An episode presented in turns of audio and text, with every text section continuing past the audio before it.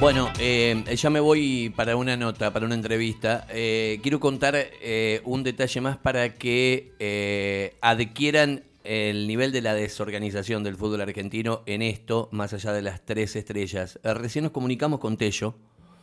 Eh, y la verdad, yo lo digo textual, este, Tello nos- me dijo, me enteré por Marcelo Piazza, dirigente de Unión. A mí nadie me notificó nada, ni Beligoy, ni el colegio, ni nadie, de que tengo que ir a Santa Fe en lugar de Espinosa. Y me daban un dato, los dos banderilleros que vienen eh, venían con Espinosa son mendocinos, Navarro y el otro se me, se me olvida ahí. Eh, con lo cual hay que ver ahora si mantienen los dos líneas porque venían todos desde Mendoza, ahora lo bajan a Espinosa. Eh, insistimos, parado el árbitro de Colón, no va a venir al de Unión y viene Tello. Cristian Navarro, ese era el primero, y Marcelo Bistoco y Nahuel Viñas, el cuarto árbitro.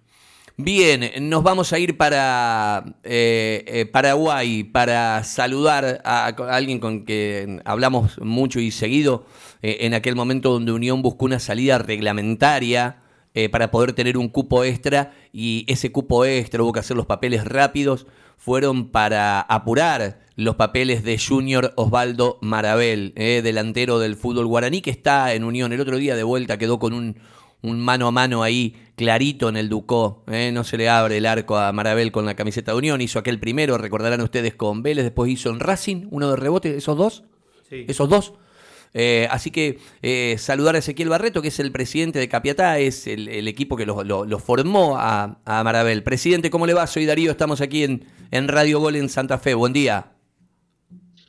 Muy buenos días, Darío, para vos, tu equipo de trabajo y bueno, toda tu audiencia.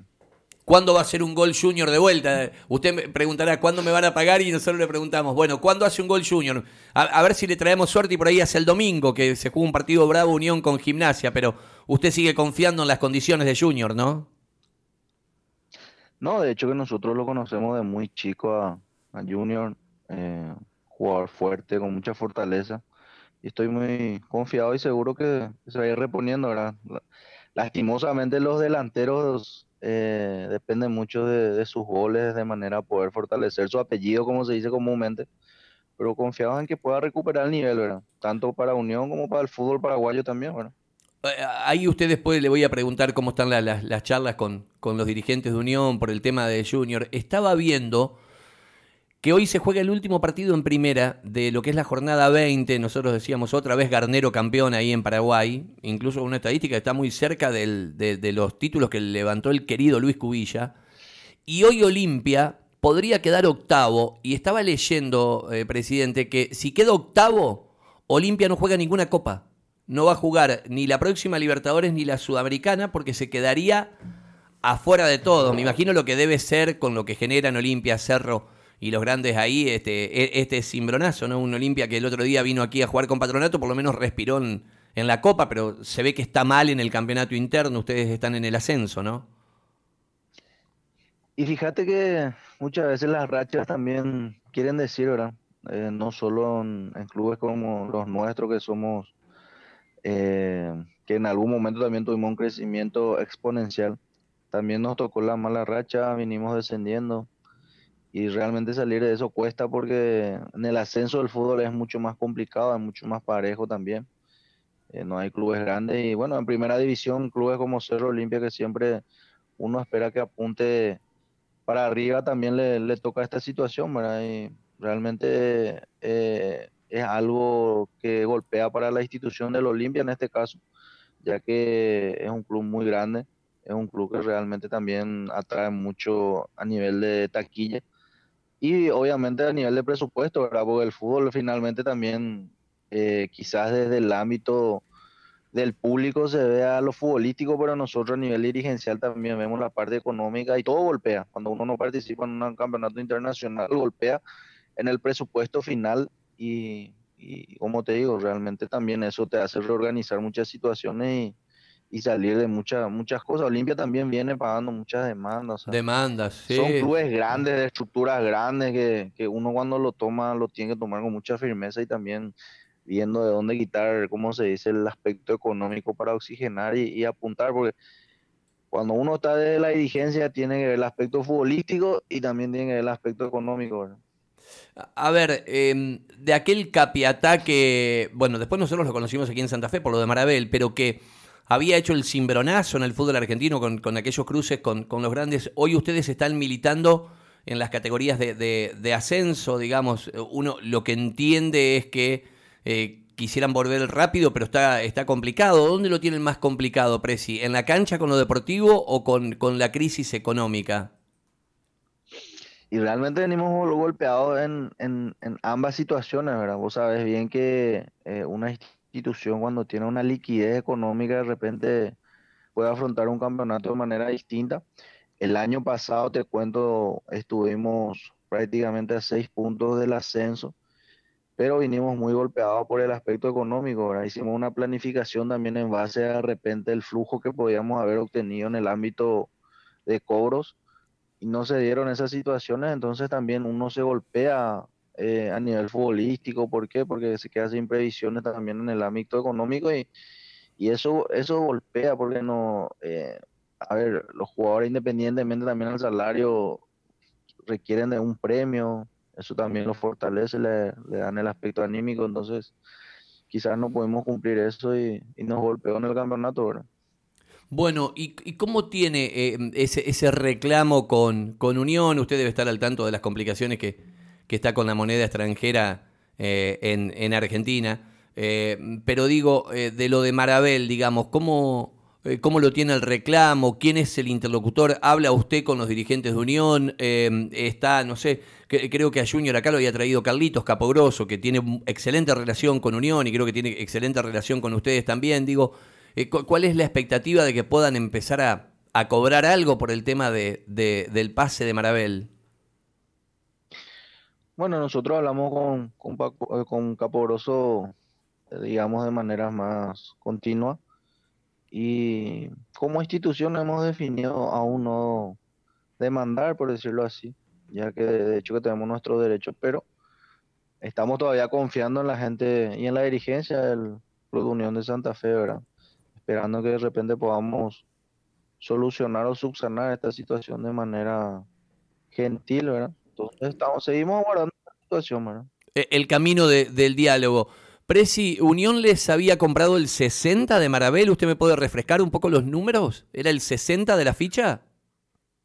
Así mismo, el 60% de los derechos económicos de Junior. Claro, y hoy aproximadamente, ¿de, qué monto estaríamos hablando del, del, incumplimiento o atraso de Unión con el tema de la ficha de Junior? 375 mil dólares.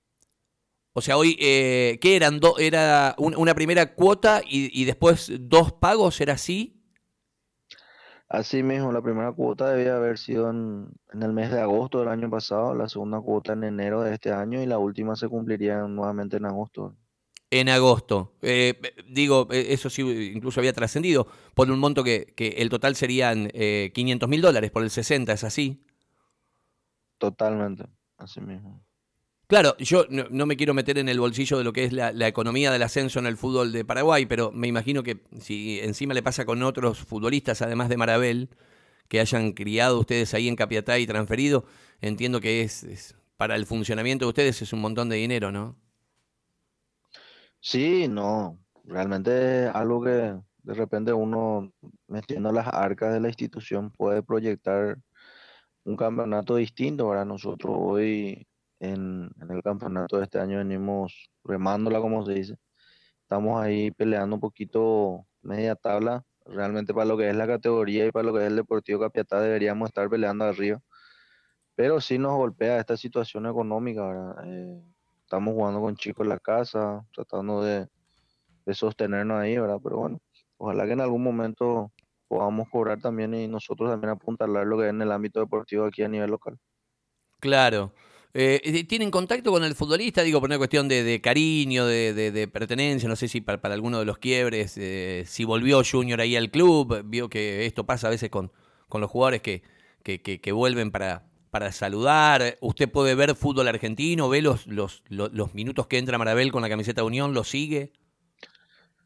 Sí, siempre lo seguimos. De hecho, que él es capiateño. Él vive en la ciudad de Capiatá, o sea, es originario del club, es capiateño, es de la ciudad. Hay un, hay un una mancomunión siempre, un amigo en la casa, lo vimos de chico, así que eh, siempre estamos deseándole también fuerza y que pueda volver a recuperar su nivel, ¿verdad? Ese nivel que nosotros también deseamos para, no solo para él, sino también para el, para el fútbol paraguayo, ¿verdad? Porque el día de mañana también puede ser útil a la selección, así que es un chico que tiene muchas condiciones y que realmente nosotros estamos confiados de que va a volver a ese nivel. Eh, si bien la adaptación muchas veces a un fútbol diferente y más como el fútbol argentino tiene su proceso, pero él también vino, entró bien, después vino, se lesionó y quizás ese, ese volver de la lesión es lo, que le está costando, quizás ganar confianza mismo también, ¿verdad? Eh, le hago una pregunta con, con, el respeto de los caminos que tomaron Plaza Colonia por Mele y Independiente Medellín de Colombia por Castrillón, que lo inhibieron a Unión en la FIFA. Eh, eh, ¿Usted cree que entre, entre instituciones hermanas, amigas, no hay que llegar a ese punto, digamos? Hay que tratar siempre de, de, de hablar, de negociar. De hecho, creo que, que el título de esta nota es ese, que ustedes no van a inhibir, a pesar que la deuda es de 375 mil dólares, ustedes no van a inhibir a Unión de Santa Fe. Bueno, por el momento eh, eh, no, ¿verdad? Realmente es un resorte legal que, que, tiene la institución en su, en su poder y quizás también es eh, una herramienta válida, ¿verdad? yo tampoco tengo el por qué enojarme con una institución, porque fíjate que nosotros también tenemos compromiso acá a nivel local y estamos ya a puertas de una demanda, porque también hicimos compromisos en base a esa situación. Y bueno, muchas veces también una herramienta para apurar muchas situaciones y, y, es así, ¿verdad? Nosotros también estamos esperando, creo que esta semana también eh, me comentó que eh, Caporoso se reunía con, con el presidente y, escuchar una vez más y bueno, y a partir de ahí, si de repente no podemos tener retorno, tratar de usar ese resorte legal también para, para poder cobrar lo que es nuestro, ¿verdad? Sabe que la problemática del fútbol argentino, en realidad de la economía argentina con la falta de dólares, eh, es como que los corta a todos por la misma tijera. Le cuento, el otro día charlábamos con un referente de River de Montevideo, Colón no ha pagado en dólares a Neris, y decía el presidente que Colón intentó, entre comillas, devolverlo eh, algo similar pasa con Tiago Vecino, un uruguayo que trajo Unión, tampoco juega, no juega Junior y tampoco juega este uruguayo, y se dice que Unión buscaría la rescisión del contrato. Le pregunto, en esos idas y vueltas, ¿en ningún momento le han manifestado desde aquí, desde Santa Fe, que quieren, entre comillas, devolver a Marabel?